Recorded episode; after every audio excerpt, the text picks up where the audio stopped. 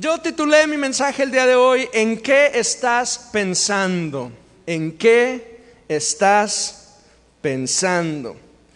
Muy probablemente usted ha tenido algún amigo, esto es muy, muy eh, común con los hombres, ¿verdad? Porque los hombres, yo les decía en la mañana, los hombres tenemos un departamento en nuestro cerebro especial, único. Eh, usted ve a un hombre sentado delante de la televisión, con el control de la televisión, cambiándole y cambiándole y cambiándole. Usted se acerca y le pregunta, ¿qué estás viendo, Tommy? ¿Y qué le responde? Nada. Entonces, hay un departamento que se llama nada, una cajita, un cuartito aquí en nuestra mente que se llama nada. Y, los hombres solemos llegar ahí a divertirnos, ¿verdad? Nos encanta estar en ese lugar. Y, algunas hermanas pues no lo entienden, ¿verdad? Pues, ¿Cómo que no estás haciendo nada? Pues, no, yo puedo estar con el teléfono haciéndole así dos horas seguidas y usted me pregunta qué está haciendo y le voy a decir, nada. ¿Qué estás leyendo? Nada. Y usted seguramente se ha encontrado con un amigo, así con, con la mirada al infinito, y le pregunta, ¿qué estás pensando? Y le responde, Nada. Pero la verdad es que es que sí pensamos, ¿verdad? sí, sí estamos pensando en cosas. Algunos de nosotros nos hemos encontrado en alguna adversidad y no podemos parar de pensar y pensar y pensar y pensar en cómo solucionar tal o cual cosa, cómo hacer, qué hacer, cómo responder. Algunos no sé si usted es de esos, yo soy de esos, de los que nos peleamos por anticipado. No sé si usted ha tenido alguna vez que enfrentarse a una, a una discusión con alguien, ya sabe que se va a encontrar a, Israel ese día y ya sabe que las chispas están saliendo y ya sabe de qué se trata el pleito, entonces usted en anticipo, usted está en el baño, está bañándose y está pensando qué le va a decir. No, usted es el único, soy el único que hace eso. Híjole, ya me hace sentir raro. y estoy, y si me dice esto, le voy a soltar. Y está uno preparando los cartuchos para que en el momento en el que vienen conmigo y me dicen, pero tú, y yo le respondo, ah, pero tú también, y, disparamos, ¿no? El, el golpe. Pensamos con anticipación lo que vamos a responder.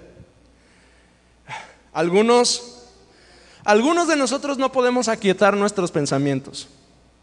Habemos algunos que, bastan dos tacitas de café para que tu mente se queda pensando y pensando y pensando por horas y te dan, como dice la canción, ¿verdad? las 10 y las 11, las 12 y la 1 y las 2 y las 3 y, y, tu mente sigue revolucionada, ¿verdad? No podemos aquietar nuestros pensamientos. Hay personas cuyas mentes están siendo atormentadas, atormentadas por sus errores, por el pasado. Otros viven afligidos, pero por el futuro. Todavía no pasan las cosas y ya están asustados por lo que pueda suceder. Otros han silenciado todo su alrededor con distractores, con entretenimiento, y han perdido la expectativa de lo que sucede a su alrededor y no pueden pensar en el ahora. Volteamos hacia todas partes y nos encontramos individuos absortos por tanto, pero atendiendo nada.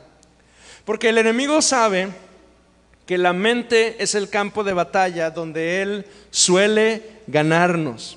Porque el ser humano descuida su mente. Y ésta se ha convertido o en un caballo desbocado que, que corre y corre y corre sin control, o se ha sometido a un aletargamiento tal que no puede despertar con nada. Pero la mente es importante porque Dios nos creó con una mente ágil, capaz de resolver los más extraordinarios problemas, de razonar las más elevadas filosofías y pensamientos. La mente del ser humano es tierra fértil de sabiduría, es fuente de obras de ingeniería que son imposibles a primera vista. Yo, estaba pensando el edificio, que no sé si todavía lo sea, pero el edificio más alto del mundo que se encuentra allá en Dubái, el, el, el, Buar Khalifa creo que se llama, está enorme, hay, películas han sido grabadas ahí. Y uno no entiende cómo en medio del desierto, con tanto viento, con unas condiciones tan adversas, puede haber un edificio así tan grande. ¿Cómo se sostiene? ¿Cómo es que no se cae, no? Bueno, lo que pasa es que Dios ha dotado al ser humano de una mente capaz de crear obras que parecen imposibles, pero que el ser humano las concibe. Así de asombrosa es la mente humana. Y así de importante es también que el creyente cuide y valore. Le voy a pedir a los sugieres, por favor, que me ayuden con la, la puerta de acá para que se quede abierta, por favor. Gracias. Es tan importante que el ser humano cuide y valore nuestra mente. Ahora, no está mal pensar, no está mal pensar, no está mal razonar, no está mal cuestionar, no está mal incluso pelearnos. Yo, yo, yo siempre he tenido la idea de que dos, tres entre, entre nuestras reuniones, mientras yo estoy predicando, se están peleando conmigo. ¿Sabe cómo lo distingo? Por sus ojos. De repente digo, digo cosas y no falta el hermano o la hermana que me frunce el ceño, y, y, digo, este, ya, ya lo logré, ya se está peleando Noé conmigo. Este, no está mal, no está mal que escuchemos algo y lo cuestionemos y lo razonemos y lo meditemos. De hecho, la Biblia nos dice una y otra vez que debemos meditar en la ley de Dios. Los metodistas tenemos algo que se llama el cuadrilátero metodista que básicamente son los cuatro, las cuatro patas que sostienen la teología de, la, la, teología metodista wesleyana. Incluyen a la Biblia, por supuesto, porque la Biblia es el eje, es el centro, pero incluye también la experiencia, la tradición y la razón. Nuestra fe es una fe razonada, no es una fe ciega. Entonces está bien cuestionar, está bien pensar, está bien reflexionar, está bien meditar, está bien masticar y machucar una y otra vez lo que estamos oyendo y lo que estamos leyendo. Algunos de los grandes hombres de Dios en la historia de la iglesia han sido hombres con mentes increíblemente brillantes. El primero de ellos es el apóstol Pablo. Es un hombre preparado en la ley, que conocía la ley a la letra. Teólogo, escritor, viajero por el mundo que predicó a infinidad de personas. Pero no es el único. Por ejemplo, Lucas, el autor del Evangelio de Lucas y del libro de los Hechos, Lucas es un científico, Lucas es un médico, Lucas es em, un conocedor del mundo y además es el primer cronista de la iglesia. Ah, la historia nos habla de algunos otros, por ejemplo de San Agustín de Hipona, que era un hombre africano, pagano, que cuando se convierte a Cristo empieza a predicar y a escribir, y escribe como loco, y sus cartas se, reproducen y se distribuyen prácticamente por todo el imperio romano, y nos, nos genera un librote así de grueso que se llama La ciudad de Dios. Igual Tomás de Aquino, es uno de los magistrados de la iglesia y allá por el año 1050 él es un teólogo y es un hombre que escribe igual un tomo enorme que se llama La Suma Teológica. Lutero, el reformador, es un tipo que conocedor de un montón de idiomas, traductor de la Biblia, si no fuera, si no fuera por Lutero, probablemente no tendríamos acceso a la escritura como la tenemos. Em, hay un caso bien interesante de un hombre que, los que estudiaron este, física lo deben de ubicar, se, llama, se llamó Blas Pascal, es un francés, o fue un francés, que se dedicó en un inicio a la ciencia, a la física y a las matemáticas, y, y es, es un inventor que creó hasta máquinas y cosas. Pero en algún momento de su vida llega a Cristo. Y cuando llega a Cristo, se convierte además en un filósofo que escribe y relata sus experiencias con Dios. Y no es cualquier filósofo, no es un tipo de esos que se creen en el mundo de las ideas. Es un hombre que relata sus experiencias con el Espíritu Santo. Y hay algunas de ellas cuando las leemos que son extraordinarias, porque él dice, yo estaba tirado en el piso y gloria, gloria, gloria, sentía sobre mí como olas de amor que, que revoloteaban encima de mí. O sea, no, no eran ideas, era experiencia con Dios. Las mentes más brillantes, como Soren Kierkegaard, que era danés, o Dietrich Bonhoeffer, que era un teólogo alemán, Fueron hombres con mentes agudas, que con todo su ser y su mente incluida glorificaron al Señor. Somos seres integrales. Somos completos y no podemos separarnos en elementos. Somos todo junto.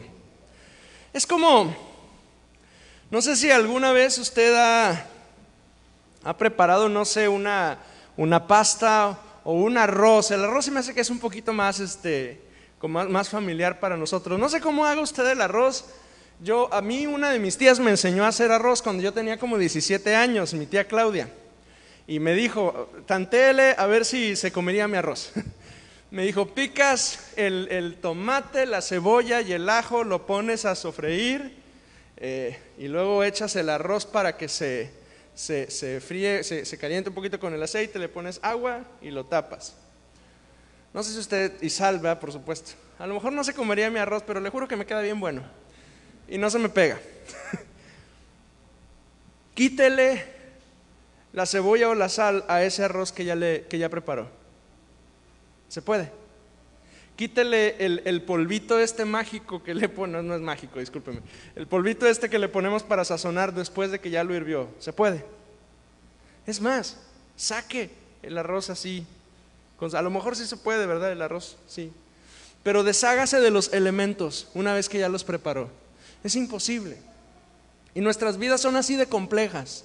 Es difícil separarnos eh, en nuestras partes. Mire, eh, Primera Tesalonicenses capítulo 5, 23, Pablo dice, y el mismo Dios de paz os santifique por completo y todo vuestro ser, espíritu, alma y cuerpo, sea guardado irreprensible para la venida de nuestro Señor Jesucristo. Este pasaje ha sido usado por muchos, muchas personas para describir que el hombre somos tres partes, espíritu, alma y cuerpo. Y está bien.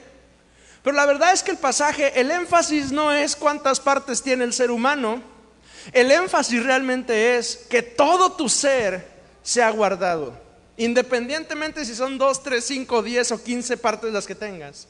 El énfasis de, de Pablo aquí es que Él nos preserve para la venida de nuestro Señor Jesucristo. Lo que pasa es que en algún momento hemos dicho que somos almas y hasta decimos cuántas almas hemos salvado para Cristo. Pero no solo somos almas, somos personas con cuerpo, mente, corazón, espíritu, entrañas, intelecto, emociones, voluntad. Pero entre todas esas partes que usted tiene, usted tiene algo aquí que se llama su mente. Fíjese lo que dice 1 Corintios capítulo 2 versículo 16. 1 Corintios 2, 16 en la última parte de ese versículo, que está hablando de los misterios de Dios y de quién conoce a Dios y quién podrá entender las profundidades de la gloria de Dios, la última frase del versículo 16 dice, más nosotros tenemos la mente de Cristo. Ahora, cuando usted lee ese pasaje, ¿qué se imagina? ¿Qué significa tener la mente de Cristo? ¿Qué significará?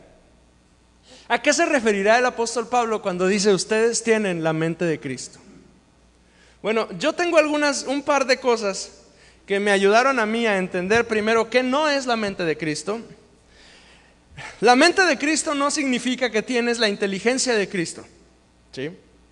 No significa que, porque, porque Cristo es todo sabio desde la eternidad hasta la eternidad, y, no sé su cerebro, pero el mío cabe en la palma de mi mano así extendidito.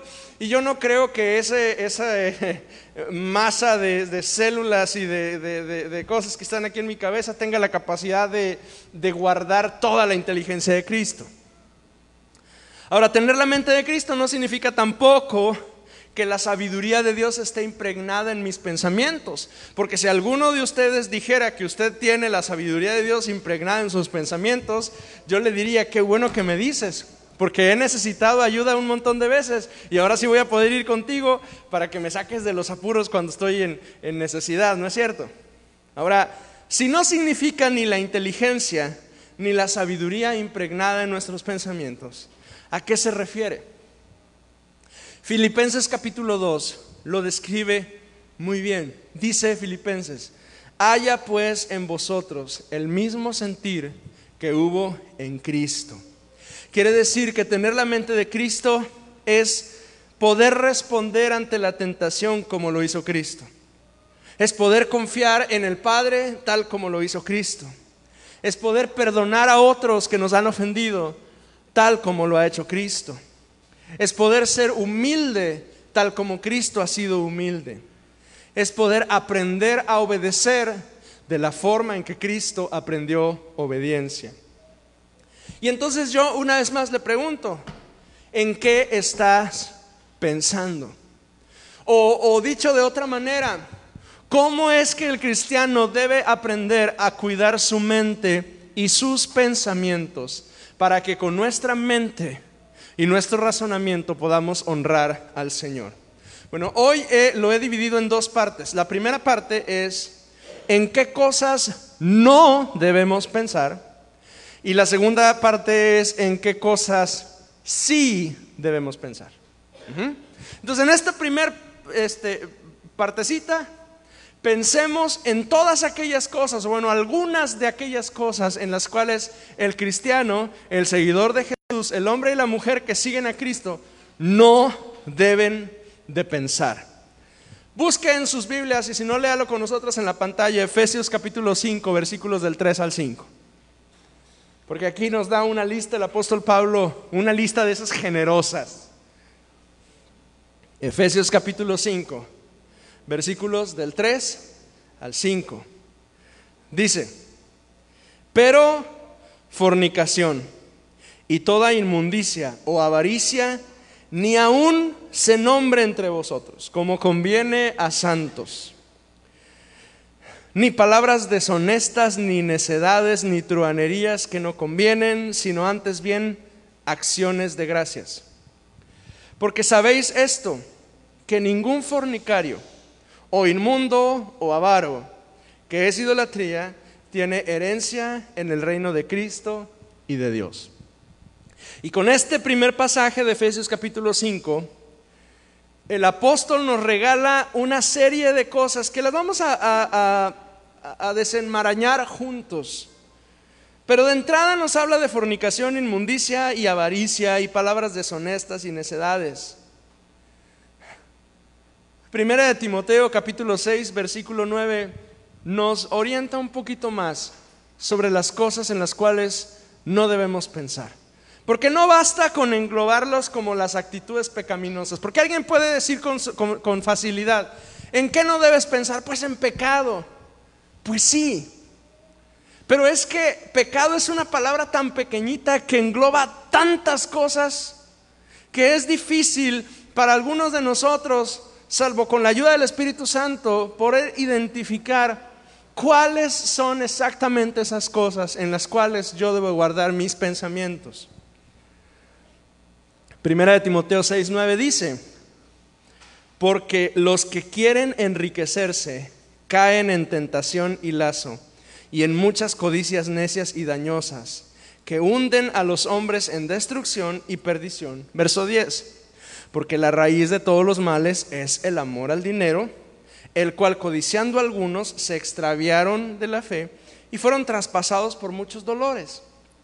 Y entonces Timoteo nos coloca en, enciende las luces sobre un pecado en especial, la codicia.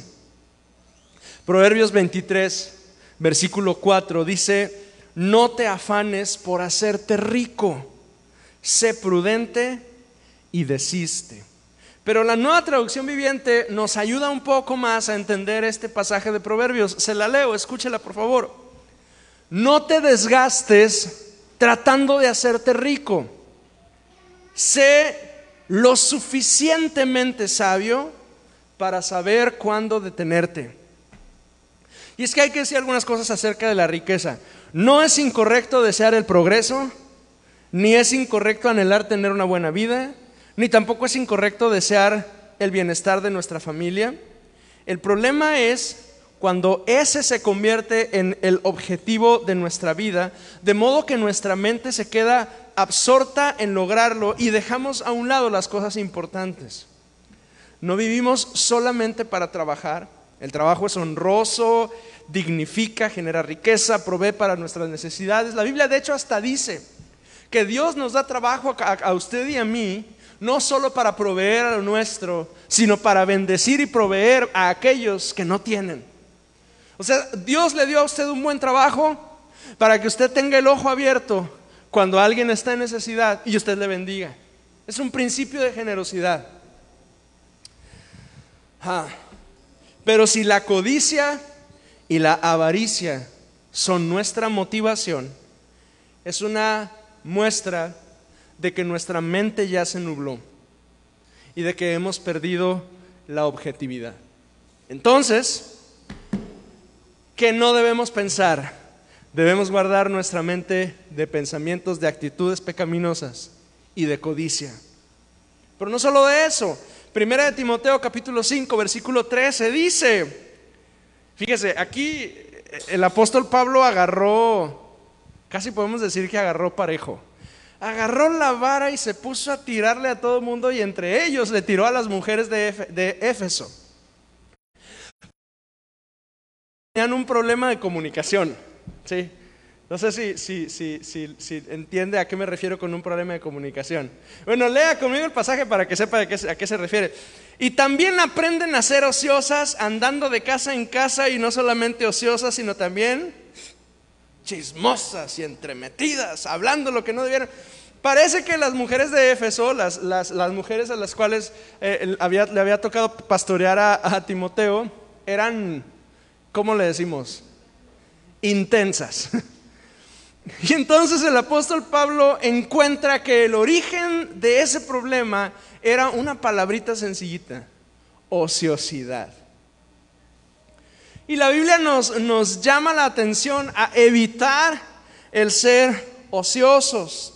Hebreos capítulo 6, versículos 11 y 12 dice, pero deseamos que cada uno de vosotros muestre la misma solicitud hasta el fin para plena certeza de la esperanza. Verso 12. A fin de que no os hagáis perezosos, sino imitadores de aquellos que por la fe y la paciencia heredan las promesas.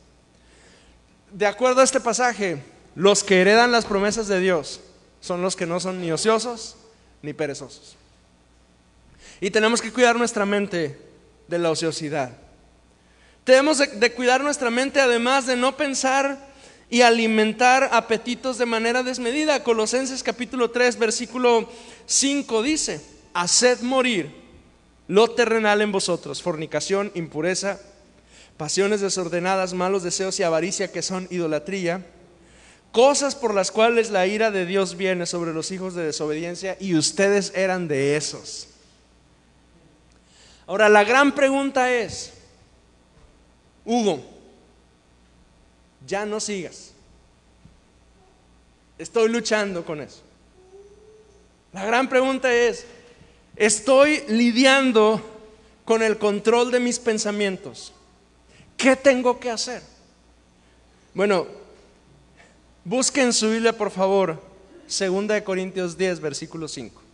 Y le quiero pedir que lo busque en su Biblia si la tiene con usted, para que marque, si es que no tiene marcado ese versículo en su Biblia. Segunda de Corintios capítulo 10 versículo 5.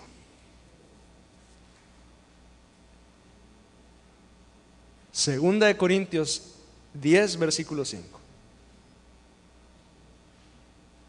Y si puede y le gusta hacerlo, yo le recomiendo que marque ese versículo. A lo mejor ya hasta lo tiene marcado, porque no es, no es un pasaje que desconozcamos. Dice la palabra de Dios, derribando argumentos y toda altivez que se levanta contra el conocimiento de Dios y llevando cautivo todo pensamiento a la obediencia a Cristo. Porque cuando, cuando estamos luchando con, con pensamientos pecaminosos, con codicia, con pereza, con ociosidad, nosotros tenemos que traer esos pensamientos cautivos a Cristo. La Biblia de las Américas lo dice así, destruyendo especulaciones y todo razonamiento altivo que se levanta contra el conocimiento de Dios y poniendo todo pensamiento en cautiverio a la obediencia a Cristo. Porque cuando yo identifico que hay pensamientos que han atado, que han, mantenido en, atadura mi, mente y mi vida, yo necesito tomar esos pensamientos y orar diciéndole al Señor, Señor, yo agarro este pensamiento y lo traigo cautivo a tus pies. Y te pido que tú seas el que tenga señorío, gobierno, control sobre mi corazón y sobre mi mente. Y pueden ser pensamientos de angustia, de preocupación, algún hábito pecaminoso, eh, de codicia, de envidia a cosas o a personas, pero los traemos cautivos a la obediencia a Cristo y le decimos al Señor, Señor, esta, este dardo, esta lucha que yo estoy teniendo, Señor, no quiero estar lidiando con ella y yo no puedo con ella, pero tú sí puedes, lo traigo cautivo a ti. En todo eso no debemos pensar, pero ¿y en qué sí debemos pensar? Filipenses 4.8 nos da una lista bien precisa, ¿verdad?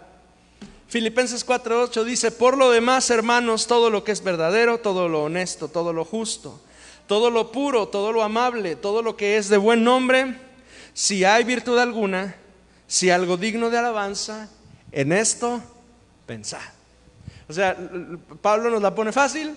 Pablo, no debemos pensar en un montón de cosas, no. ¿Y en qué sí? Pues en todo lo bueno, en todo lo justo, en todo lo correcto, en todo lo amable, ¿verdad?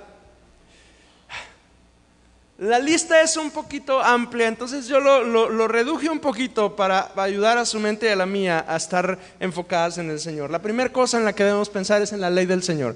El Salmo 1 dice que el hombre es bienaventurado cuando, cuando no anda en el consejo de malos, ni en el camino de pecadores, ni se sienta en silla de escarnecedores, pero luego el verso 2 dice, sino que en la ley de Jehová está su delicia y en su ley medita de día y de noche. Le doy un consejo que acabo de descubrir, con el que me acabo de encontrar, que, parece ser infalible para mantener nuestra mente enfocada en Cristo. ¿Lo quiere? Es, muy difícil, pero, pero, pero podemos intentarlo. ¿Se sienta usted en su casa? ¿En su, en su sala o en su, en su mesa? ¿Sí? Donde usted quiera abre su Biblia y la lee.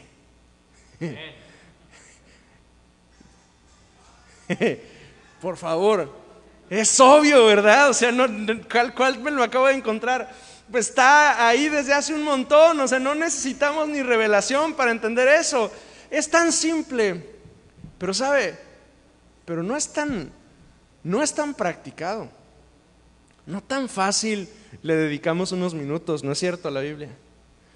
Pero el, pasaje dice, el Salmo dice, tú vas a ser bienaventurado cuando andes en caminos correctos y cuando tu mente esté puesta en la palabra de Dios.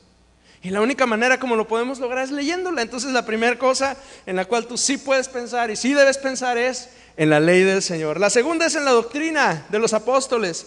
Hechos 2.42 dice, y perseveraban en la doctrina de los apóstoles, en la comunión unos con otros, en el partimiento del pan y en las oraciones. Eso básicamente es lo que hacemos usted y yo aquí. Eh, de hecho, ese pasaje 2.42 lo pudiéramos resumir en una idea muy simple. Congrégate. Eso no es cierto que especialmente en este tiempo de confinamiento, cuando, cuando ya finalmente nos permitieron venir a la iglesia, nos, nos cambia el chip venir. Porque para empezar, a lo mejor te estás poniendo los zapatos que llevabas como seis meses que no te los ponías, ¿no? Yo hoy me vine de traje porque, este, si no se arruga y se, queda feo, hay que, hay que darle uso de perdido. Este, venir a la iglesia nos, ah, nos conecta, nos pone un, modo diferente, nos, nos prepara, nos, nos, nos anima, nos, nos hace cosas en nosotros, en nuestro corazón, en nuestra mente porque venimos para tener un encuentro con Dios. Congregarnos es una manera en la cual enfocamos nuestra mente en el Señor. Pero hay una última cosa que yo quiero compartirte hoy. ¿En qué debemos pensar? Ageo capítulo 1, versículos 5, 6 y hasta el 9, repite en varias ocasiones una frase. Medita en tus caminos. No dice medita en los caminos de Dios, dice medita en tus caminos. Medita en cómo te estás conduciendo. Y, el argumento de Ageo es, porque, aquí, lo tengo, Ageo 1, eh, versículo 5 en adelante, meditad bien sobre vuestros caminos. Y luego les dice, ¿no te has dado cuenta que trabajas un montón y que el dinero no te rinde? Que cosechas un montón de grano y que parece que lo echas en un saco roto y se sale. ¿No te has dado cuenta que haces mucho esfuerzo y no hay resultados de ese esfuerzo que haces, medita en tus caminos.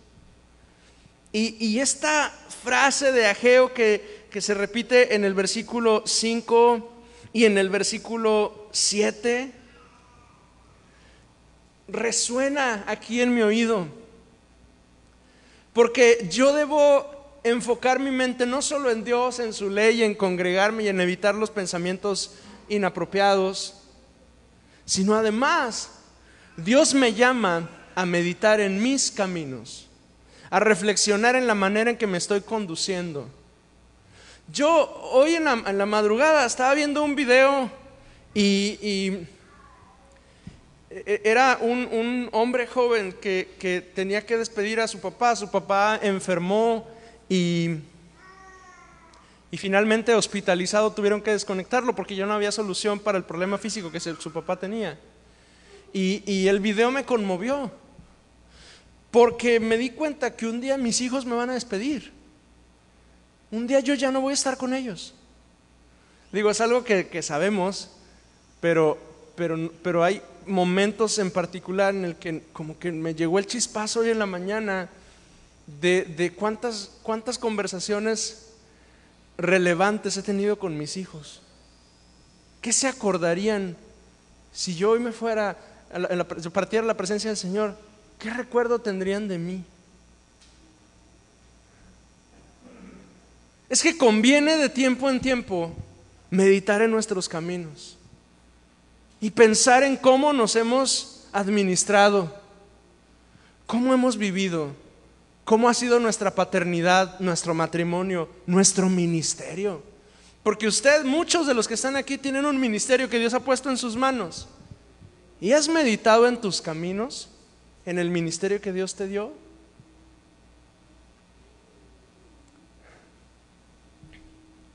Yo quiero terminar en este día y, y dejarle a usted algunas tareas para esta semana.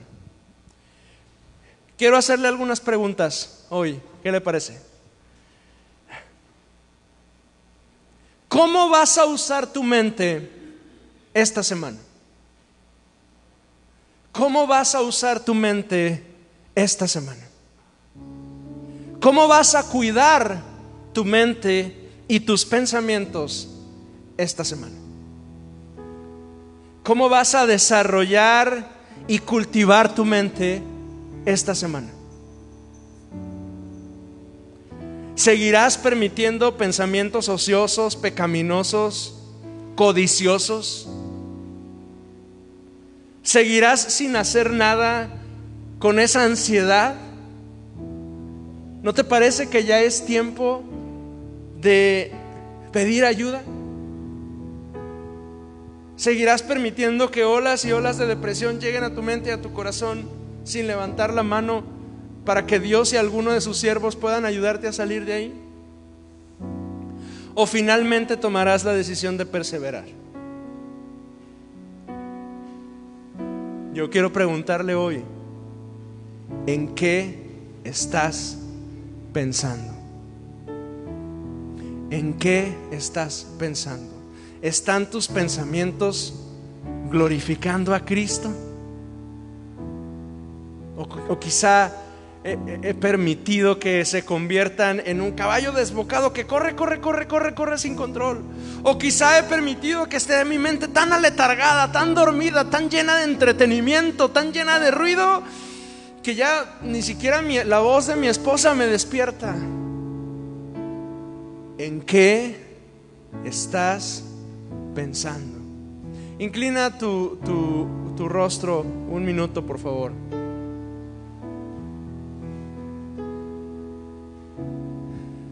Señor, yo te doy gracias porque tú hablas a mi corazón y yo creo que tú hablas al corazón de mis hermanos. Y yo te doy gracias, Señor, por tu palabra. Y yo bendigo tu nombre.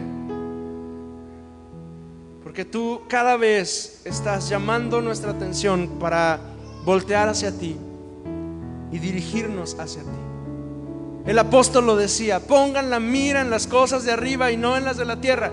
Pongan la mira en las cosas de arriba, donde está Cristo sentado. Y Señor, yo he dirigido mi mente a lo terrenal cuando tú estás allá en los cielos. Perdóname, Señor. Perdóname, Señor, si he permitido que mis pensamientos equivocados, pecaminosos, alejados de ti, dirijan mi voluntad en contra de tu voluntad. Y si usted identifica algún pensamiento en particular que le esté alejando de Cristo, yo quiero pedirle que esté de pie conmigo y ore conmigo al Señor y le diga, yo tomo este pensamiento y lo traigo cautivo a ti. Derribamos todo argumento y altivez que se levanta en contra del conocimiento del Hijo de Dios. Y los traemos cautivos a tus pies, oh Señor. Y te pedimos, Señor, que tú redimas y completes tu obra, Señor, en nuestra mente y en nuestro corazón. Señor, rechazamos pensamientos de rebeldía, rechazamos pensamientos de altivez, de orgullo, rechazamos pensamientos de ansiedad. Y te pedimos, Dios, que tú nos ayudes, Señor. Que tú, Señor, que eres el que trae libertad a los cautivos y vista a los ciegos, tú vengas, Señor, y alumbres a los ojos de nuestro entendimiento. En el nombre de Jesucristo. Gracias, Dios, porque eres fiel. Gracias Dios porque eres bueno. Gracias Dios porque tú no nos dejas y estás siempre con nosotros en Cristo. Aleluya.